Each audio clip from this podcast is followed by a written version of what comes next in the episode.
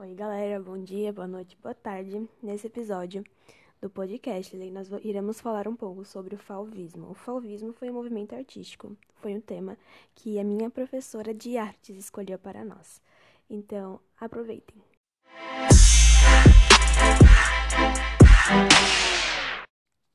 Então, vou começar esse mais um episódio de podcast com uma introduçãozinha ao assunto. O falvismo ou fovismo foi um movimento artístico que apareceu como uma nova tendência estética da pintura. Esse movimento surgiu no final do século XIX e só foi se desenvolver ao longo do século XX.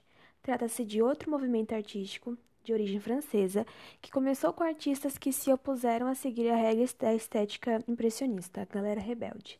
Sendo assim, eles criaram suas próprias regras. Bom, o fauvismo nasceu na França e foi reconhecido só como corrente artística em 1905, a partir de uma exposição realizada no Salão de Outono, obviamente em Paris. No ano a seguir, os artistas também expuseram no Salão dos Independentes, consolidando ainda mais a corrente artística. O grupo de vanguarda europeu não era apropriadamente organizado, porque não teve nenhum manifesto, nenhum tipo de programa, não foi uma escola com ideias bem definidas, né? Os artistas dessa geração foram produzindo obras relativamente bastante heterogêneas, embora fossem todos informalmente liderados pelo pintor Henri Matisse.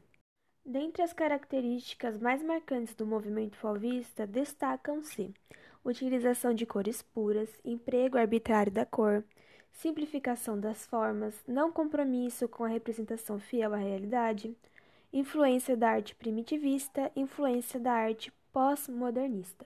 Havia predominância no uso de cores fortes e vibrantes, como roxo, verde, amarelo, azul e vermelho, utilizadas de modo arbitrário e sem correspondência com o real, ou seja, o sol podia ser roxo, o céu podia ser vermelho.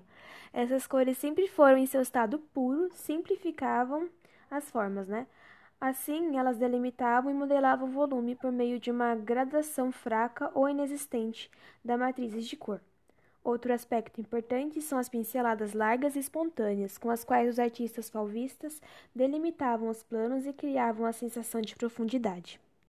Bom, citando os principais artistas fauvistas foram Henri Matisse, Albert Marquette, Maurice de Vlamitte e Raoul Doffe e André Derain. É claro que são todos nomes franceses, né?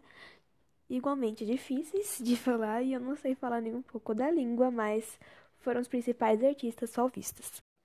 Bom, vocês escutaram eu até aqui falando, falando e falando, e aposto que em algum momento vocês se perguntaram, mas por que se chama falvismo?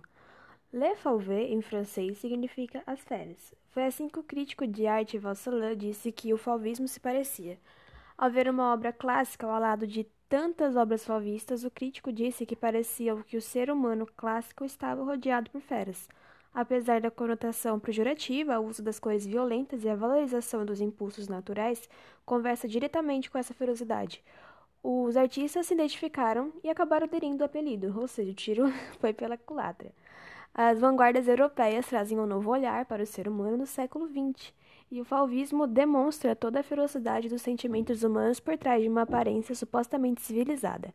Mais tarde, nesse mesmo século, Freud criaria a psicanálise e também valorizaria a importância desses impulsos que há dentro de cada ser humano, ou seja, o justnaturalismo, que Thomas Hobbes e John Locke iriam defender também. Ou já defenderam, né? O real nem sempre é o jeito que nós vemos, e os fauvistas mostram isso muito bem ao pintar os seres humanos rodeados por vermelho, amarelo e outras cores tão violentas como o nosso interior. Bom, e o desfecho, né? Embora a produção falvista tenha sido bastante rica, o grupo não durou muitos anos, infelizmente. O final do movimento começou a se delinear com o surgimento do cubismo já em 1907, durou pouquíssimos anos, liderado por Pablo Picasso, o famoso Picasso, e representando inicialmente pela tela de L'Estremoiselle de Avignon, outro nome lindo francês.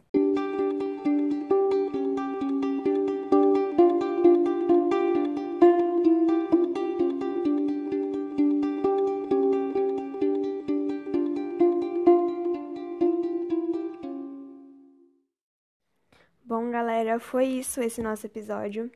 É, as referências de toda essa pesquisa que eu fiz, eu peguei do site Toda a Matéria, cultura genial, quero bolsa e entre outras coisinhas que eu acho que eu, não, eu acabei não anotando. Mas espero que vocês tenham gostado desse episódio. Eu espero que eu realmente tirei uma nota boa, dona Bianca. Minha professora de artes, aposto que a senhora deve estar escutando isso agora. Eu gostei muito de fazer mais um episódio e achei o tema favismo muito interessante e espero que vocês tenham gostado tanto quanto eu.